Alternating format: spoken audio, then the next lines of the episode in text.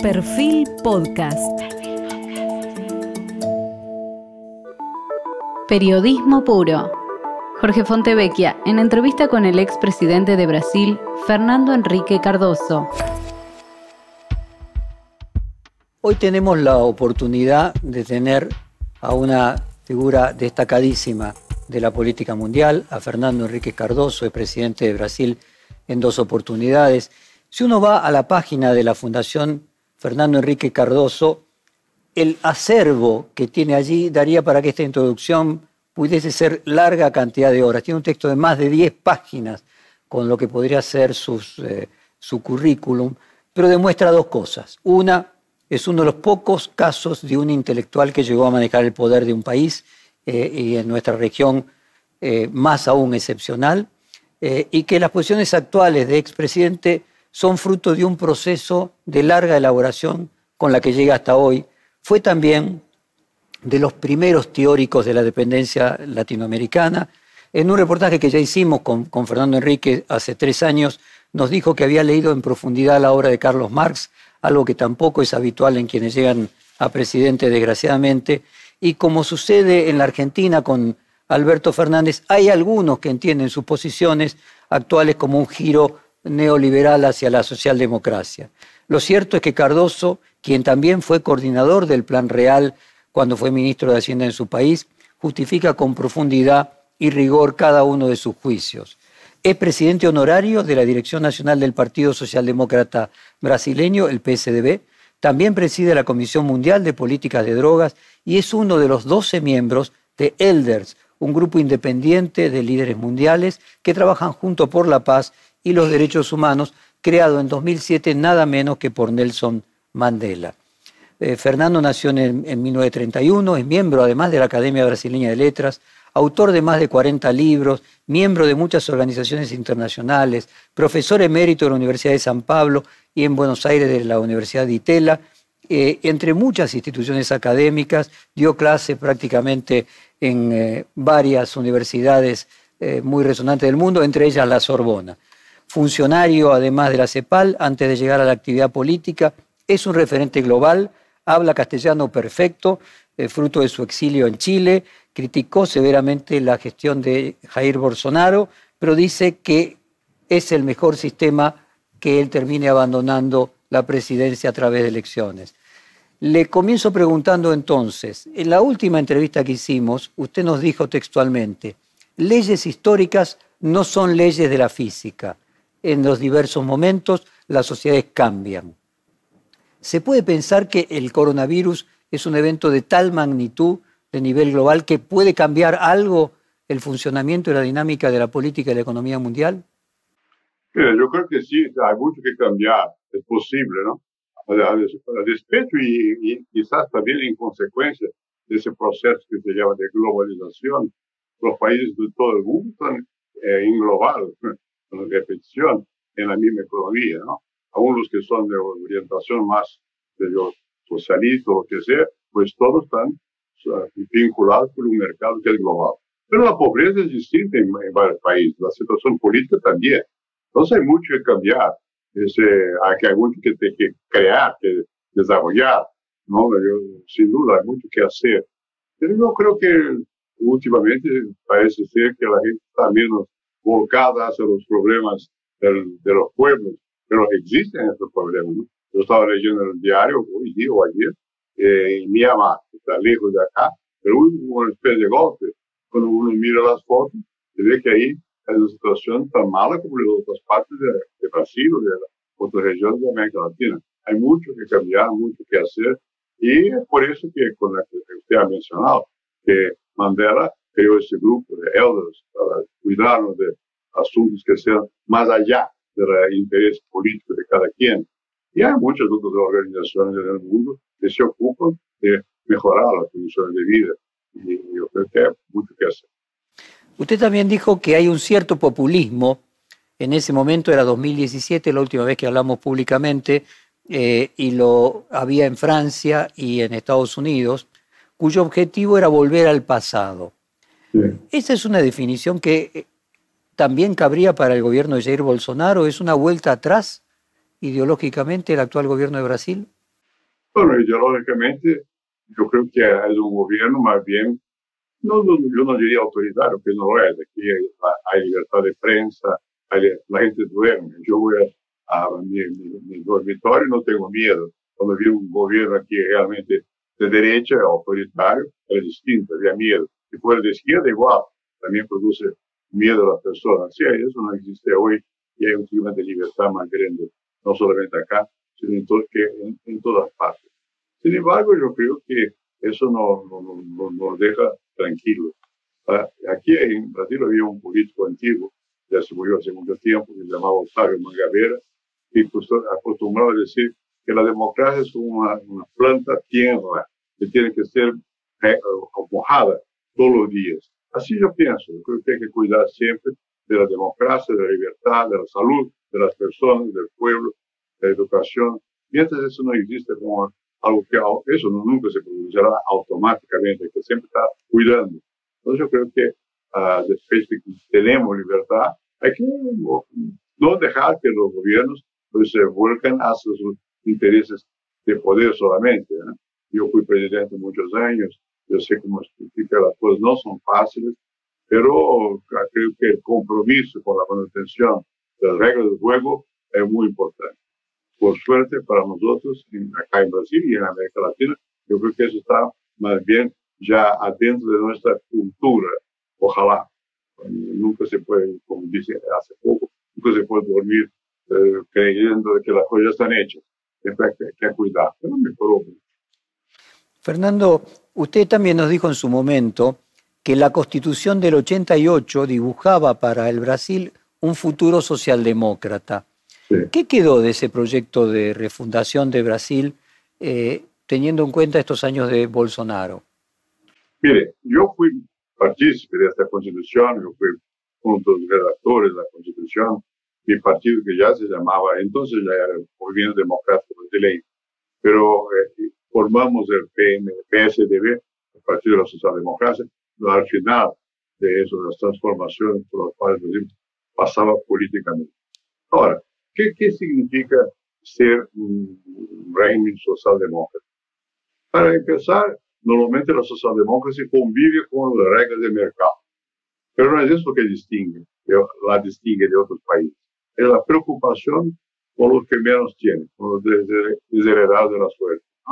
Y cuando son países donde la sociedad es más organizada, como en Europa, se crean partidos y esos partidos presionan al gobierno y cuando llegan al poder son partidos que tienen una visión más eh, arraigada de los intereses populares.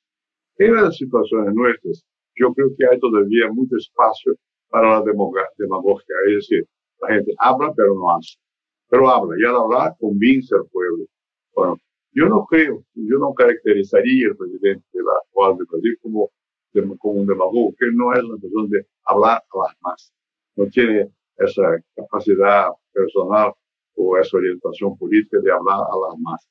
Es más bien, yo diría, no me gusta mucho calificar los gobiernos, pero de todas maneras eh, me parecería de centro-derecha. ¿Qué quiere decir con eso? Él mantiene las reglas del juego. Tenemos aquí libertad, la gente puede organizar, puede hablar, no hay miedo, no hay problemas de Ahora, tiene menos preocupación con el área social de lo que yo creo que es necesario para un país como el nuestro. Y también quizás cree demasiado en las fuerzas del mercado, que el mercado por sí mismo es capaz de recuperar la energía a caso perdida. Bueno, yo creo que Chile, en, gran medida ya el país tiene mucha inversión privada, muy, muchas empresas privadas, sin embargo, todavía es un país que depende mucho de la conducción económica. Y en esa conducción, yo creo que el ahorro público es importante. Yo diría que los, los partidos con orientación socialdemócrata miran hacia eso. Los que tienen una orientación más populista, ahora el populismo es más de derecha que de izquierda. En el pasado se hablaba de izquierda. O sea, era un populismo que incluía la gente al gobierno, como Perón, ¿me entiendes? Los derechistas que fuera, él incluía personas. Ahora, los, que están poder no se preocupan tanto con la inclusión social y se, se preocupan más por la orientación económica y beneficiar a los que son dueños poder, que son los que tienen plata.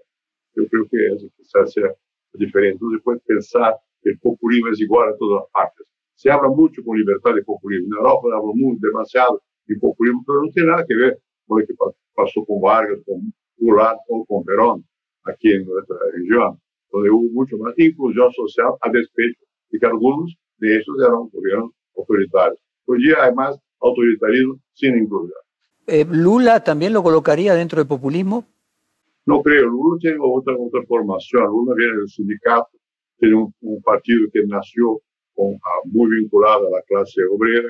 Yo lo conocí a Lula cuando entonces era dirigente sindical. Y aunque el partido del poder no se haya diferenciado tanto de otros partidos, él tiene una característica más fuerte de que se interesa por la mayoría, lo cual no significa que Lula tenga una visión socialista. No, no creo que jamás, jamás haya tenido esa visión. pero no, no, no, no le calificaría como populista en ese sentido tradicional, porque era un, un partido que respetaba las reglas de la libertad.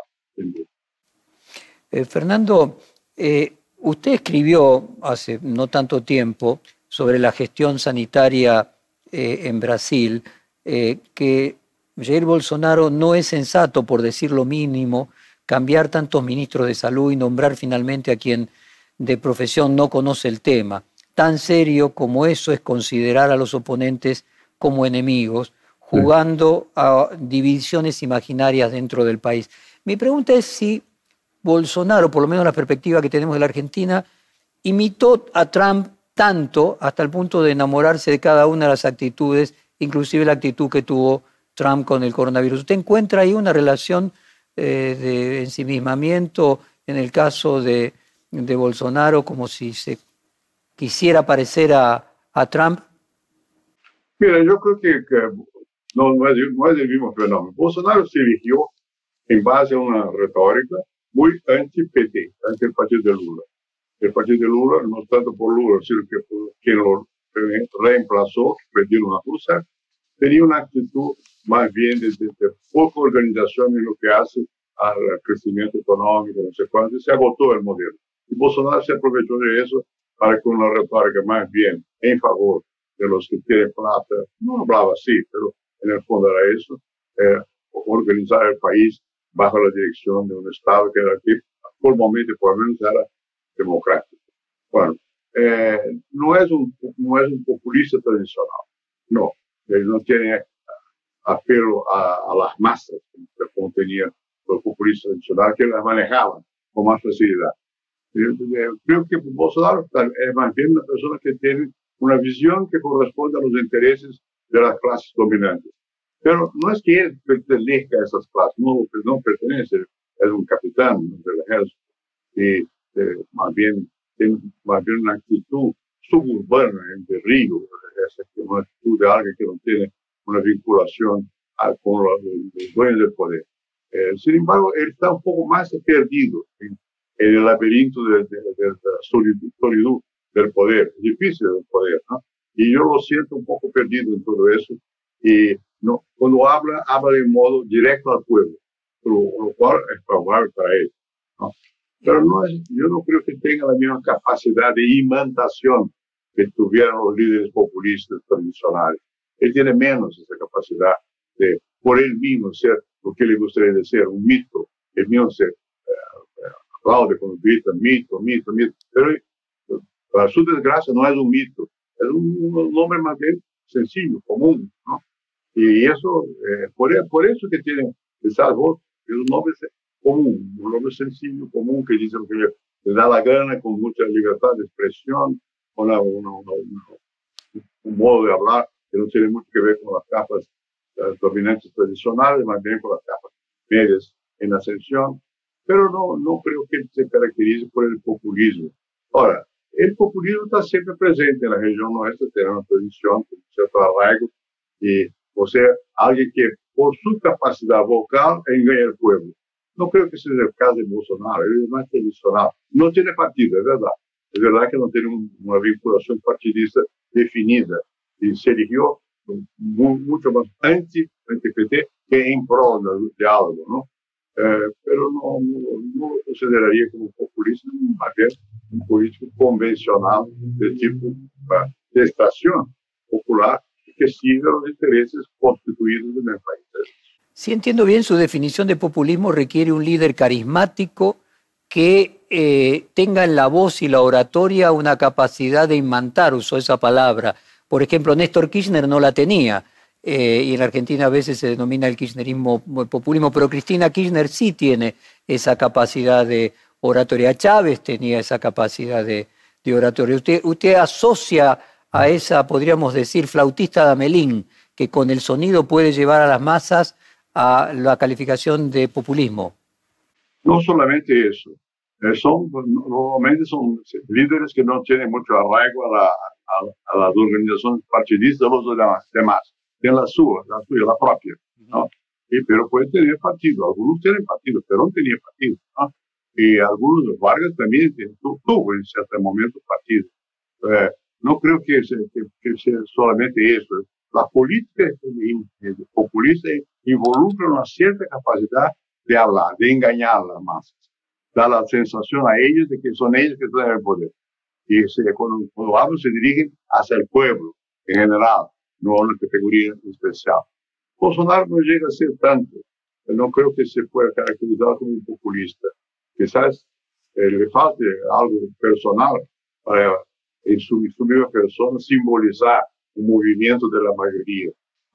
Los, líderes populistas son capaces de simbolizar, usan símbolos de la patria y de ellos mismos, de su partido, bandera, no sé cuál. No es aquel caso. Él es un político más tradicional que los populistas fueron. Los populistas se agregaron una masa en nombre de, un futuro mejor para ellos en contra de los partidos existentes. Aquí no, no, no hay tal caso en Brasil. No hay una lucha en ese sentido del presidente contra los, los partidos. No, Entendí. respecta las reglas del Entendí. Déjeme preguntarle ahora, las recientes elecciones de medio término que fueron hace pocos meses en Brasil, le dieron malos resultados tanto a el Bolsonaro como al PT. ¿Qué indican ese mal resultado tanto del PT como de los candidatos que apoyó Bolsonaro de cara al 2022 cuando sean las elecciones presidenciales? Bueno, yo creo que acá, yo, por lo menos lo que yo, pienso, a la gente le gustaría que, en primer lugar, eh, aquí en Brasil la gente se orienta más por personas que por partidos. Entonces alguien tiene que simbolizar, lo cual no significa que los partidos no tengan peso. Y uno de los problemas de la democracia brasileña es que los partidos dan la impresión de que son débiles. Y en general lo son. Pero son importantes para la campaña electoral y son muy importantes en el Congreso. ¿no? Entonces el presidente aquí en Brasil tiene mucha dificultad porque él requiere una base partidista en el Congreso y simultáneamente él quiere hablar con el pueblo para que tenga el apoyo de, la población, sin hablar de los demás aquellos actores de la política brasileña e internacional. Entonces, yo creo que lo que Bolsonaro instintivamente, él busca apoyo de los partidos. En este momento hizo una gran alianza en el Congreso con las fuerzas que existen allí. Hay, hay de todo, pero principalmente hay los que tienen interés para saquear el poder.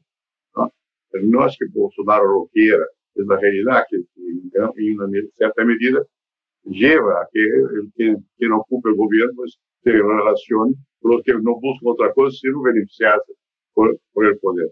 Pero creo que Bolsonaro tiene una visión más bien de otra naturaleza. En su, yo no lo conozco siquiera, pero en su, su, modo de, actuar es un hombre de la baja de las clases medias y que quiere, probablemente quiere el bien del pueblo y no sabe cómo. Yo, yo creo que es mucho más una falta de adaptación de su persona a la situación política de Brasil, de, comandar el, el país. Eh, está acostumbrada a liderar, pero lidera dando órdenes a, los sargentos, a los, soldados. No, no, no es muy acostumbrada a convencer a gente. Parece ser que no se preocupa tanto con convencer, sino que vencer más que convencer. Ir a la democracia, uno vence y uno pierde. Pero mejor convencer a gente. Uno vence, intenta por lo menos convencer. Convencer quiere decir etimológicamente vencer juntos. ¿no? Bueno, yo creo que Bolsonaro no llega a tener ni idea de, esto. Eh, entonces yo creo que su, su, forma de actuación no, no la llamaría de populista, es un político tradicional en ese sentido, pero que no se, no, no se percata de la importancia de los partidos en un juego democrático. que, sí creo que sabe la importancia de, los medios de comunicación, que los utiliza, y, le, gusta tener, habla mucho con, los periodistas, lo cual está bien, tiene que expresar sus su, su sentimientos, su pensamiento, etc. Pero yo creo que es más, no, no, no tiene la, la, la boca actual, que son los populistas de derecha, como hay en Europa, pero que son gente que tienen la capacidad de convencer, entonces que trae, atrae al pueblo. Porque Bolsonaro es más convencional que esto. ¿no? Ahora, él no tiene, me parece, yo hablo de lo que no sé, no me gusta mucho hablar, de mal hablar a quien no conozco y aún conocemos. Eh, pero yo, yo me acuerdo que yo cuando tenía dificultad, yo tomaba el teléfono y hablaba con los compañeros presidentes ahí de la región aquí, y de afuera también. ¿no? Y yo no veo que Bolsonaro tenga esa intimidad con, con el poder de, los demás países. ¿no? Eh, y lo que tenía por Trump era una admiración un poco ingenua. ¿no? Eh, los países, cuando, cuando, se gobierna un país, el país tiene interés y el otro también tiene. No es un juego entre personalidades. Puede usar a las personas, llamarlas a tener afecto, etc. Pero sabiendo de que ellos representan intereses, cada país tiene su interés. No sé si Bolsonaro ha, apoyado, por lo menos se dice por ahí, a, a ser hincha de, Trump, no se daba cuenta de que puede ser, sea quien sea, es el presidente de Estados Unidos y va a defender los intereses de Estados Unidos. Yo prefiero que sea el actual, que defienda se manteniendo las la reglas del que alguien que sea más arrogante como era Trump. El Bolsonaro puede dar la sensación de que le gustaría más de tratar con gente del tipo de, Trump y del tipo de, Biden, que se eligió presidente. Yo en mi época me, me llevaba bien con, con Clinton o con Clinton, mantengo relaciones personales hasta hoy día, ¿no? Y yo conocí también a, Bush, al padre, al hijo, eh, bueno, yo lo respetaba porque eran presidentes, pero no me, no me sentía tan a gusto con ellos como con Clinton. Eh, quizás porque mi inclinación sea más para los demócratas en Estados Unidos que los republicanos, pero no era eso que estaba en juego. Yo creo que cuando encuentro presidente, me interesa el país, el de allá y de acá. O por lo mismo con Argentina, yo siempre tuve muy buenas relaciones con Menem y con, y, y con Alfonsín y con muchos. Pero sabemos, a sabiendas de que bueno, cuando sentamos una mesa para conversar, vamos conversar los problemas objetivos, que ojalá podamos tener coincidencias. En el caso nuestro con Argentina, hay más coincidencias que conflictos. Entonces es más fácil, Uruguay también y otros países de la región. Eh, pero no es así con el mundo. Uno sabe que tiene que representa un punto de vista e intereses que no son coincidentes necesariamente. Y si es quien sea el presidente del país, hay que respetarlo institucionalmente. Fernando, eh, en la Argentina, probablemente porque recuperó el poder el kirchnerismo y el peronismo, a diferencia de Brasil, se habla mucho del lawfare. Sé que en Brasil también se habló en algunos círculos del PT eh, a partir de eh, la condena que impidió que Lula fuera candidato a presidente. ¿Cuál es su propia visión del lawfare, del lavallato, de la acción de Sergio Moro y de la importancia que a su juicio pudo haber tenido intereses políticos afectando el sistema judicial? Mire, yo, no yo tengo relaciones personales con por lo conocí cuando era líder obrero, era aquí en São Paulo, eh, pero nunca tuve cercanía política con él, nunca, ni con el PT. Muchos amigos míos se fueron al PT.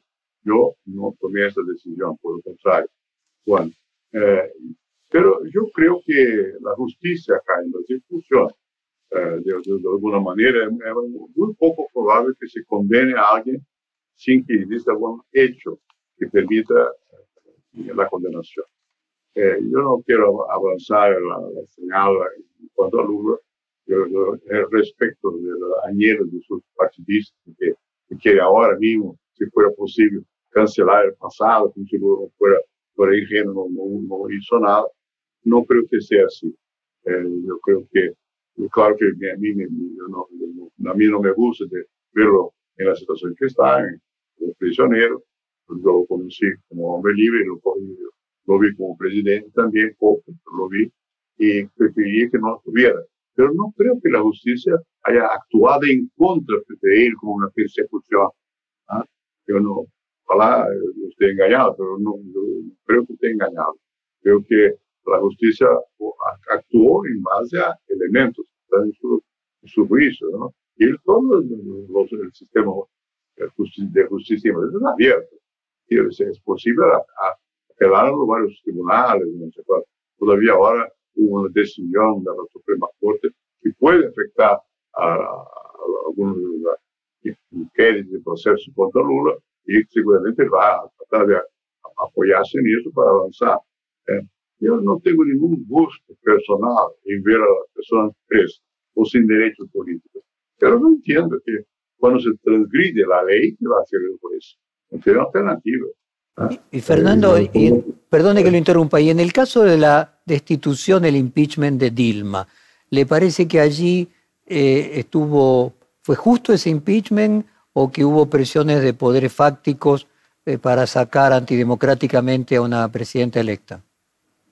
No, no creo. Eh, Dilma, bueno, yo creo que impeachment, que fue lo que pasó con ella, es algo que está en la Constitución. Yo no creo, yo nunca fui partidista de impeachment. Entonces me voy a dar un otro ejemplo. Era, presidente era Polo de Merlo, yo era senador entonces. Y ni siquiera Ulises Guimarães, el, el jefe del partido de la oposición, de los partidos, ¿verdad? Eh, ni siquiera era muy favorable al impeachment, porque eso es un trauma para el país.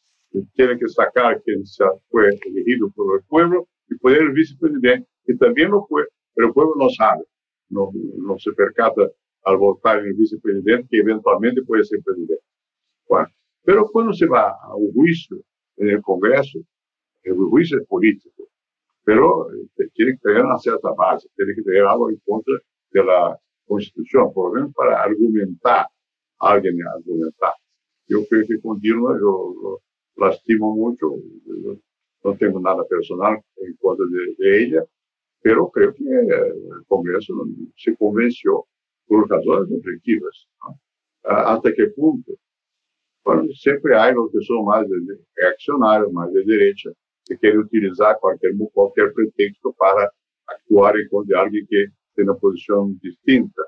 Pero no, no pueden, aunque utilice tal motivación, hay hecho. Eh, cuando, cuando se llega a una decisión votada por mayoría absoluta del Congreso, no es que fue en base a un rumor o un deseo de cambiar, es porque hay algún hecho. Eh, no, no creo que exista aquí algo en contra de la ley. Claro que los que son alcanzados por esas medidas van siempre a gritar y decir que es una injusticia, no sé.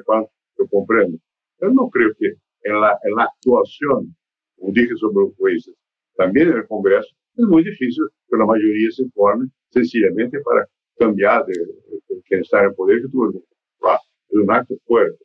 Yo creo que eh, si fuera posible evitar el impeachment, es mejor.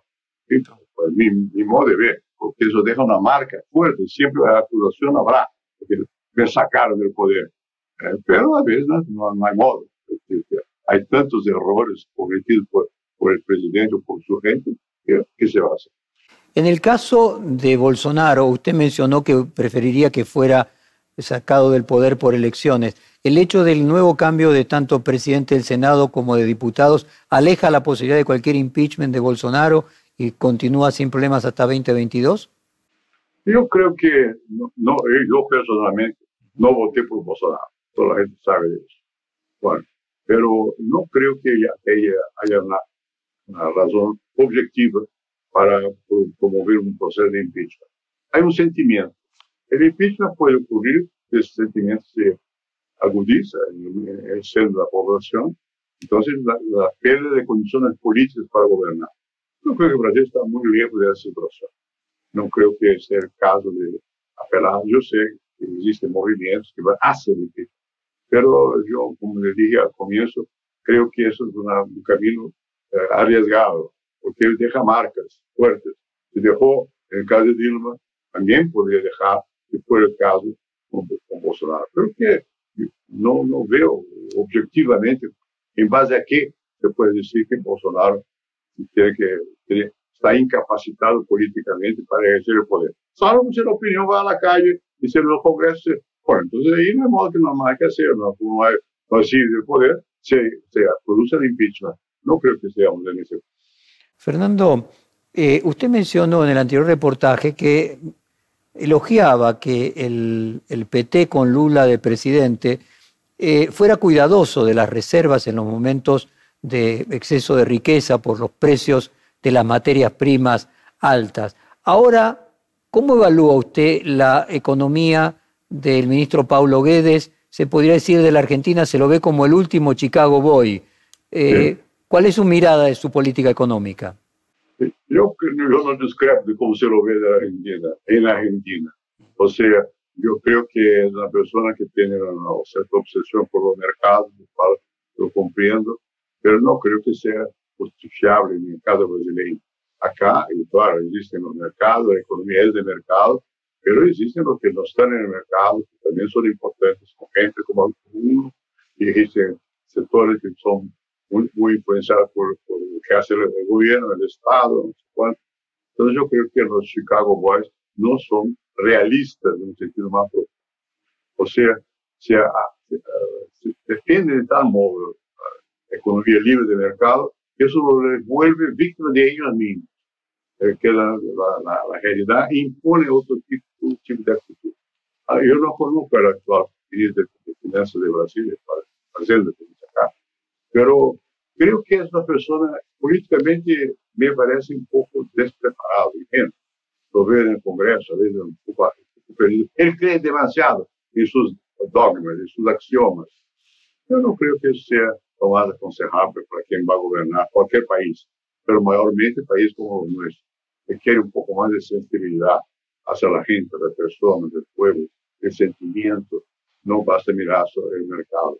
Eh, claro que hay que mirar el mercado. Yo fui de, de finanzas, una época de inflación y cómo se arregla eso. Hay que poner trabas al gasto, que, que muy a menudo contraria el interés concreto de, de mucha gente, a veces ni aún del pueblo, porque no se puede dar alza de salario para controlar la inflación. Pero yo creo, sin embargo, que eso es el momento. Enseguida hay que cuidar de los reales de interés de largo plazo de la nación. No, no se debe vivir, imaginar que el futuro depende solamente de la fuerza del mercado. O el futuro depende de la integración del pueblo, un sentimiento que se está construyendo algo que a, la larga le va a beneficiar a él y a todos. No creo que el ministro actual tenga tal sentimiento, pero recalco, eh, yo no lo conozco, no quiero hacer acusaciones sin tener base real. Por lo que veo, él es mucho más orientado por valores económicos, por ideas que, que cree correctas, Fernando, el, reportaje último que le hice, que mencioné en el 2017, tenía a Macri de presidente en la Argentina. Eh, en aquel momento usted me decía que le parecía importante eh, priorizar la inversión sobre el consumo, eh, por ejemplo.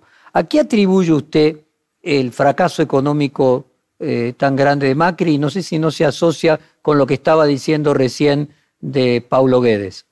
Probablemente es de mi, de mi familia de problemas, ¿no? yo lo estimo mucho lo que, lo que ocurrió en Argentina porque yo creo que Argentina es un gran país, yo sé, fui muy argentino, toda la gente sabe esto. Y, y, creo que la relación de poder con Argentina es muy importante y que Argentina progrese, haya progreso en Argentina, es importante para nosotros. Como creo que la recíproca también vale. Yo creo que eh, algunos presidentes argentinos no se dieron cuenta de que, bueno, esa es la, la, la realidad, que, que, los países requieren una actitud que no sea solamente dejar que los mercados por sí mismos resuelvan los problemas, porque no van a resolver. Hay que ayudarles a resolver los problemas. Eh, entonces yo creo que, que en Argentina hubo deficiencia en la conducción de Macri. Macri como persona yo lo conozco mal, superficialmente, sí lo conozco. Eh, creo que se dejó llevar por una óptica más parecida con la óptica que prevalece aquí en Brasil ahora. No, no, resultados no son muy buenos. ¿no? bueno, sí, sí, la economía mundial progresa, todo, todo demás. Pero cuando hay, como, como en ese momento, una eh, recesión, casi recesión, entonces requiere acción del Estado, acción más eficaz. Yo no tengo prejuicios por, en contra de que el Estado tenga una actividad pues, propia, cualquier cosa, al contrario. Eh, yo respeto la, la ley del mercado, siempre respetado cuando fui presidente, como ministro de Finanzas, todo eso. Pero yo creo que en ciertos, en ciertos momentos eh, la nación existe también y la gente existe. Entonces hay que tener un cierto equilibrio. Yo no, no, soy del tipo de que, que solamente teorías abstractas, económicas, etc. Muy bien, yo lo, lo, conozco, menos, la, la, vida toda la traté de estudiar, entenderlas, sé que tienen su importancia, pero más importante que todo es la vida.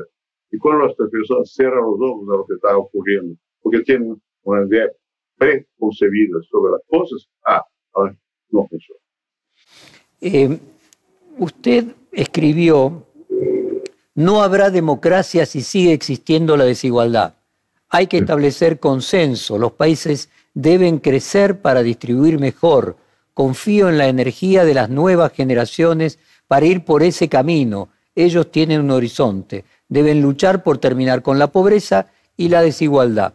Y le pregunto, ¿se agotó el ciclo del neoliberalismo y el crecimiento del futuro va a tener que contemplar estrategias igualadoras? ¿Es de alguna manera la crisis del coronavirus marca un fin de ciclo de las ideas neoliberales que nacieron hace 50 años, casualmente en la Facultad de Chicago en los años 70? Mira, yo creo que la crisis del, actual del, coronavirus desnuda la realidad. Uno ve, uno yo, miro aquí de la ventana donde estoy hablando con usted. Yo vivo en un barrio de clase media alta. Aquí hay unas, escaleras por ahí. Si yo miro ahí, hay una persona que vive ahí. Bueno, si voy a ser de São Paulo, más todavía. Bueno, eso no está bien. Eso no, no, no, no, es un buen augurio para el futuro del país. El país va mejor cuando la gente encuentra trabajo. Aquí hay falta de trabajo. Hay un 14% de la población que está sin empleo. Yo sé muy bien que la economía del sector capitalista, como todo, es cíclica. Eh, entonces es un momento negativo, no es para siempre. Pero hay que cuidar de eso. Hay que tomar en consideración que no, la economía por sí, por sí sola no sale a flote si no hay ayuda. Por suerte, eh, aquí en el caso nuestro también, en el caso nuestro tenemos empresarios, que son personas que toman el ahorro y no solo de ellos, sino que por vía de los bancos de otros más, ponen en el sector productivo. Eso es fundamental. Con mucha desigualdad, todo queda muy pequeño. Aquí se disminuyó la desigualdad. Si uno mira el pasado, en la esclavitud que hubo acá en Brasil, una desigualdad brutal. Y eso es de, ayer, pero la persona que cuidaba de mí era hija de un esclavo de mi bisabuelo. O sea, no es tan lejos así. Es una cosa que se, que se, que se ha desarrollado por mucho tiempo y que ha entrañado. Se acepta la desigualdad como si fuera natural. Yo creo que la naturalización de, de, la desigualdad perjudica el crecimiento de la economía a la larga. ¿no? Yo no voy a Estados Unidos, que sea, o Europa, para ni hablar. Ya son capitalistas también, pero no hay tanta desigualdad. Mejor, hay desigualdad que sea más grande, pero no hay un nivel de pobreza como tenemos acá. Entonces yo creo que esta pobreza es un peso muerto y bien, bien, y bien vivo simultáneamente, ¿no? que, nos, que impide un crecimiento más adecuado. Si uno va a Buenos Aires o a Argentina, hay menos desigualdad que acá. Mejor, no, no diría desigualdad, pero hay menos pobreza que acá. Acá la pobreza todavía pesa y pesa mucho. Y por eso digo que no basta sencillamente mirar al mercado. Hay que mirar simultáneamente las, las personas y hay que hacer políticas de integración, que no son solo por vía la educación, que es muy importante, pero además de la educación que dar estímulo a la creación de empleos. Y el gobierno, los gobiernos intentan hacerlo, pero a veces lo hacen con vergüenza, porque tienen la teoría la cabeza de algunos ministros de que no debe de ser así. Sí, debe de ser así. Uh, hay momentos, por lo menos, que se requiere que sea así, que se actúe para hacia la igualdad. La igualdad no brota por sí misma, no es una una flor de la naturaleza, una construcción de las políticas. Entonces yo creo que tenemos que trabajar mucho en aras a una sociedad más igualitaria. Porque sin esto no se va adelante. Aunque un pequeño grupo vaya, la mayoría no va y eso pesa en, un país. Fernando, sí. lo, lo escuchaba y pensaba algo que se dice de Freud, de que hay muchos científicos y intelectuales importantes en el mundo, pero pocos inventaron una profesión como pudo inventar Freud.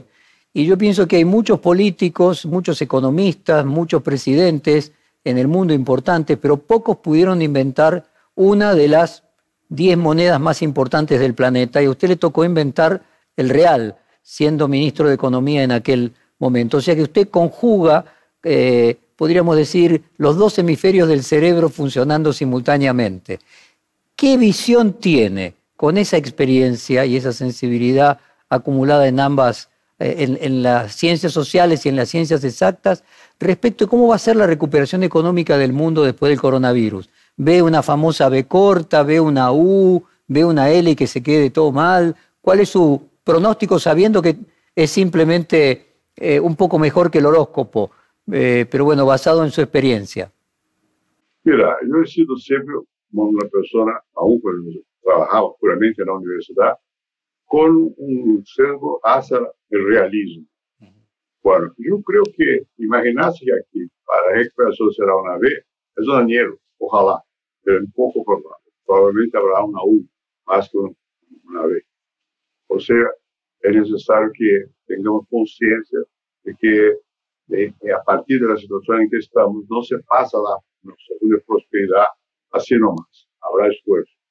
Se va a requerir acción gubernamental también, no solo de los empresarios, gubernamental también. Y los políticos tienen mucha dificultad de entender su rol en esas cuestiones. Y, piensan que todo se resuelve por puras, puramente ideológicas, políticas. No es así hay que tener un cierto conocimiento de la realidad. Bueno, como nadie tiene todo el conocimiento, es necesario formar grupos de equipos. Usted mencionó el plan real. Bueno, ¿qué hice yo con una situación muy difícil de educación abierta, no sé cuánto? Yo llamé lo que sabía. Yo no tenía miedo a lo que eran conocedores. Yo lo llamé. El plan real no, no fue obra mía, es de un equipo. Y yo subrayaba siempre que es un equipo económico somos muchos, es importante que no sea una sola persona. Esa persona que en el caso era yo, yo mi, mi, tarea era más bien la de explicar al gobierno, al Congreso y al pueblo, para, para tener la, el sentimiento compartillado por más, por más gente de lo que se, por qué se hacía y lo que se debía hacer. Eh, estamos en una situación semejante al del pasado, en otro aspecto. No hay inflación, comparada con la que tuvimos, pero sí hay desempleo. Eso hay que, hay que plantearse. Y eso son gente, no es obra de la casa, las cosas no van a funcionar automáticamente.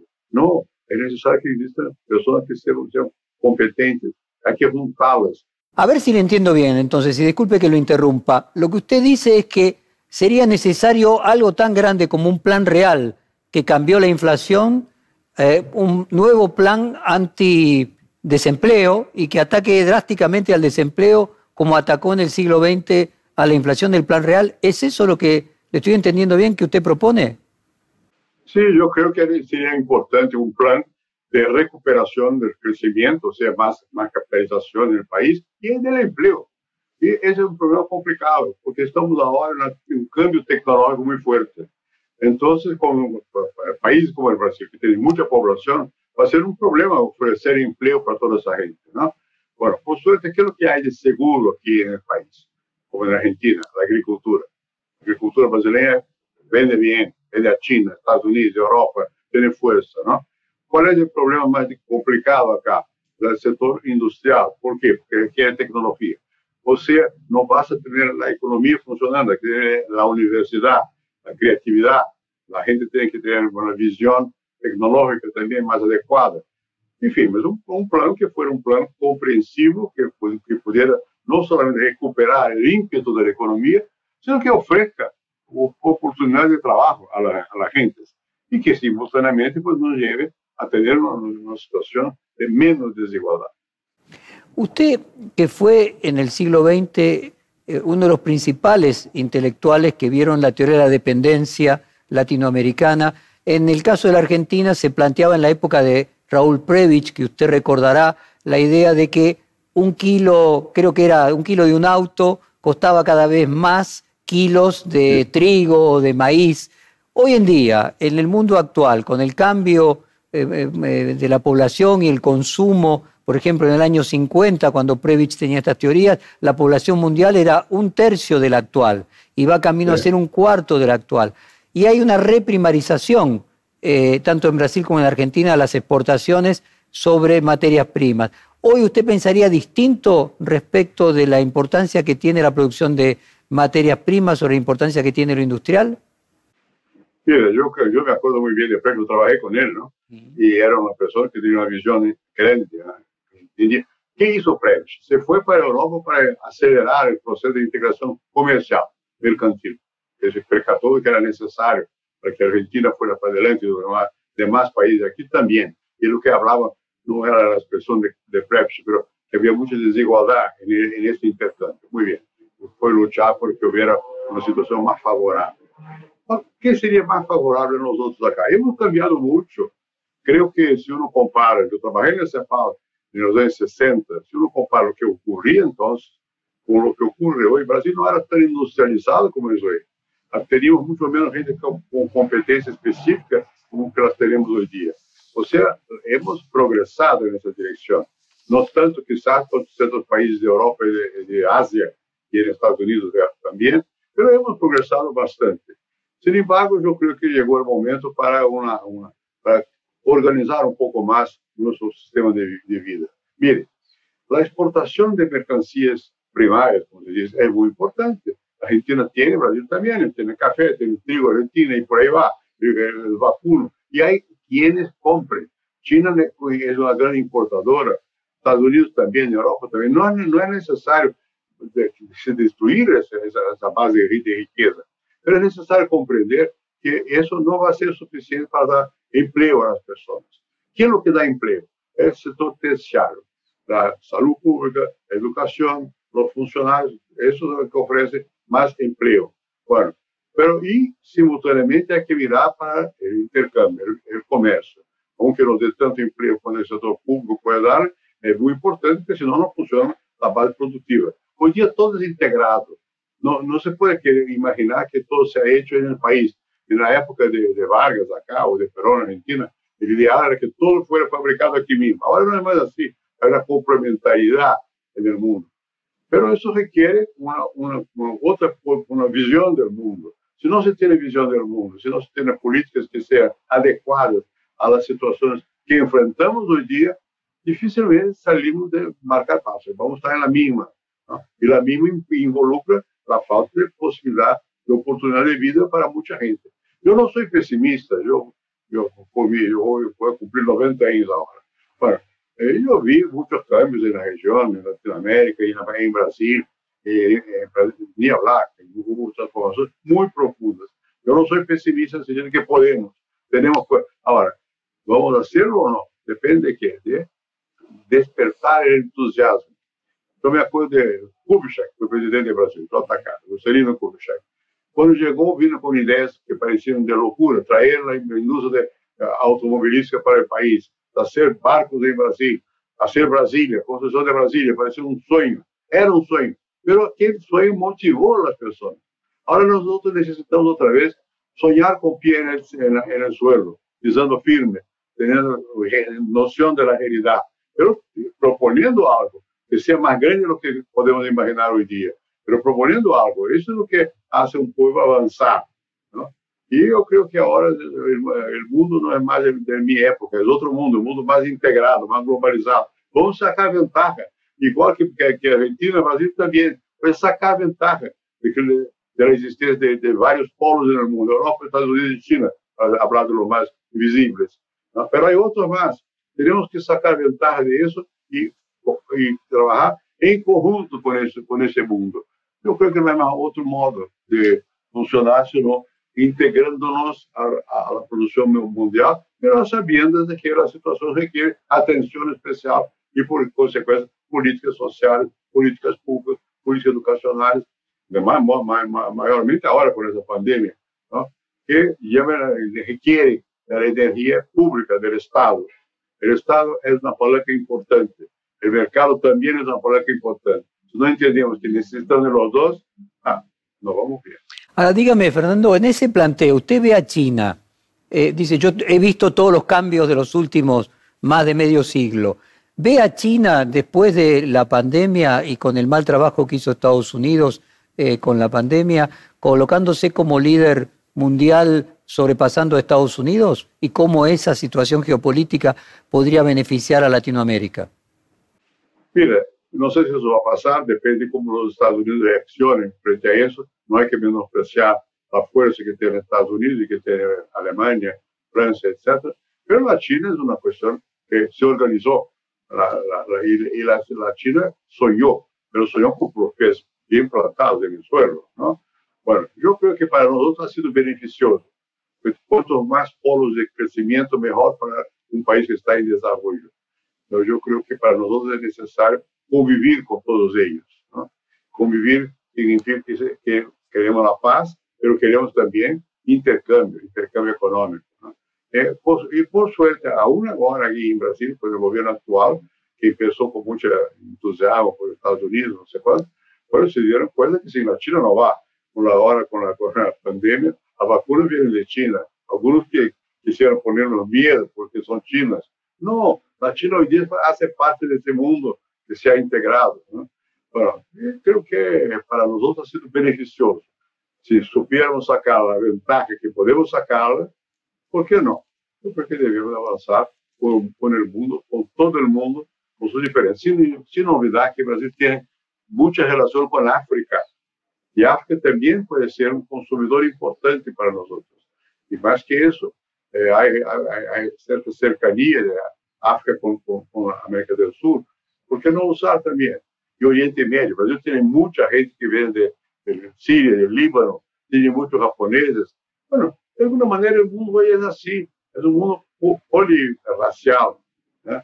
Vamos sacar a vantagem disso, em cada um sem intransigências, sem ser como, como Trump queria ser, os imigrantes mexicanos não, os imigrantes não sei de onde não mais. Não, não pode ser assim. São países que, que, que querem vida, que necessitam de outros e que que ter cooperação puertas abiertas. Ese es mi punto de vista. Usted fue el fundador en Brasil del Partido Socialdemócrata Brasileño, el PSDB. En la Argentina, el presidente Alberto Fernández dijo que era socialdemócrata. ¿Qué es ser socialdemócrata en el siglo XXI? Mira, yo fui fundador del Partido Social y soy miembro todavía de, ese partido. Los partidos perdieron mucho la fuerza del pasado. No sé si será igual en Argentina, pero aquí en Brasil sí perdieron. ¿Por qué perdieron esa fuerza? Porque no vinculan más la gente a, los resultados de la política de esos partidos. La política parece ser hoy una cosa más común de, de lo que manda. ¿eh? Bueno, eh, quizás haya habido una transformación muy profunda en el mundo, donde aún conceptos en los cuales yo vivo he sido formado de derecha a izquierda perdieran un poco la vigencia que tuvieran, no en los extremos, claro, pero cuando se, cuando se, volvemos todo mucho más hacia el centro. Y ese centro requiere también formulación. No puede ser un centro sin vida, un centro neutral. Eso no existe. Tiene que ser un centro que tenga lado. ¿Lado de quién? De la mayoría, de lo que necesita, del pueblo. Creo que socialdemocracia hoy día significa eso. Hay todos dicen que son socialdemócratas, pero lo son. Bueno, eso tenía más sentido en el pasado. Había los socialistas, los comunistas, los socialdemócratas y los liberales.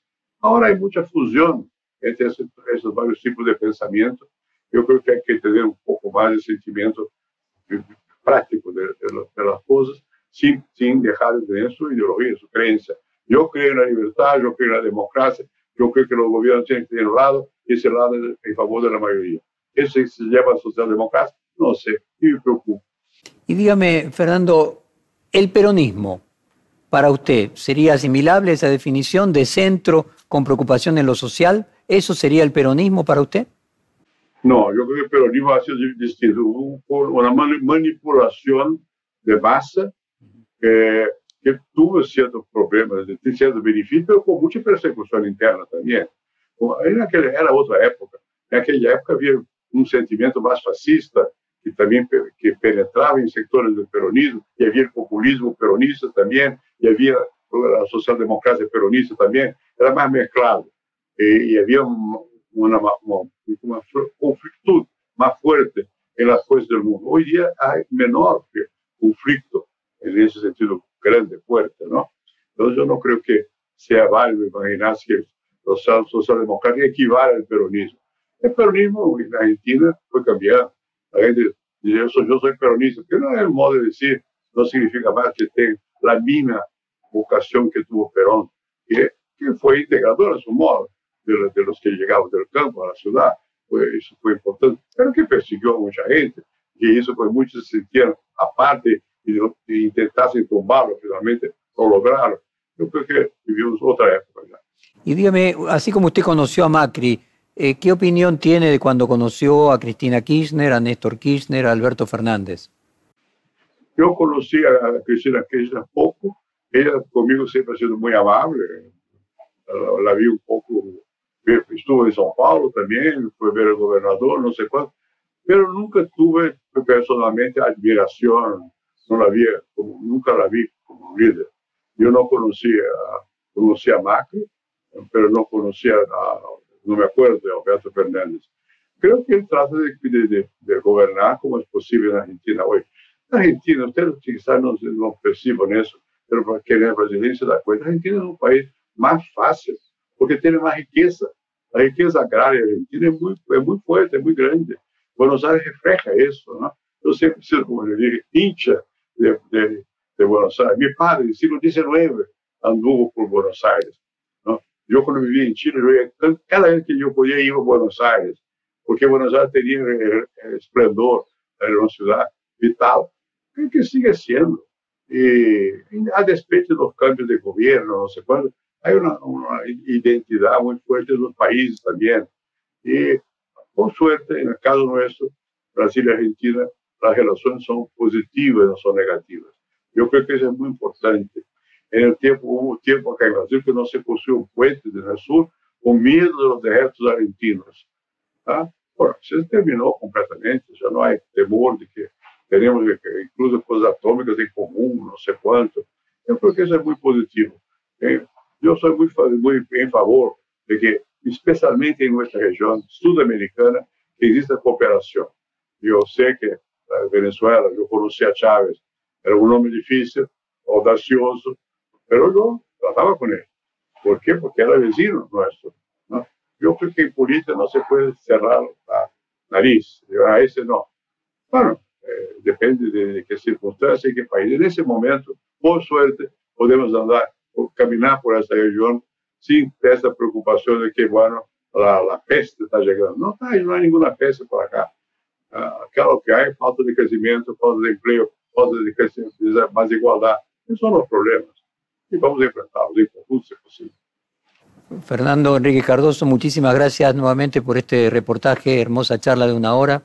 esperamos que eh, pronto con la vacuna pueda volver a visitar eh, Buenos Aires nuevamente y recibirlo aquí otra vez. Fue un gran placer, muchas gracias. Gracias, un abrazo. Perfil Podcast.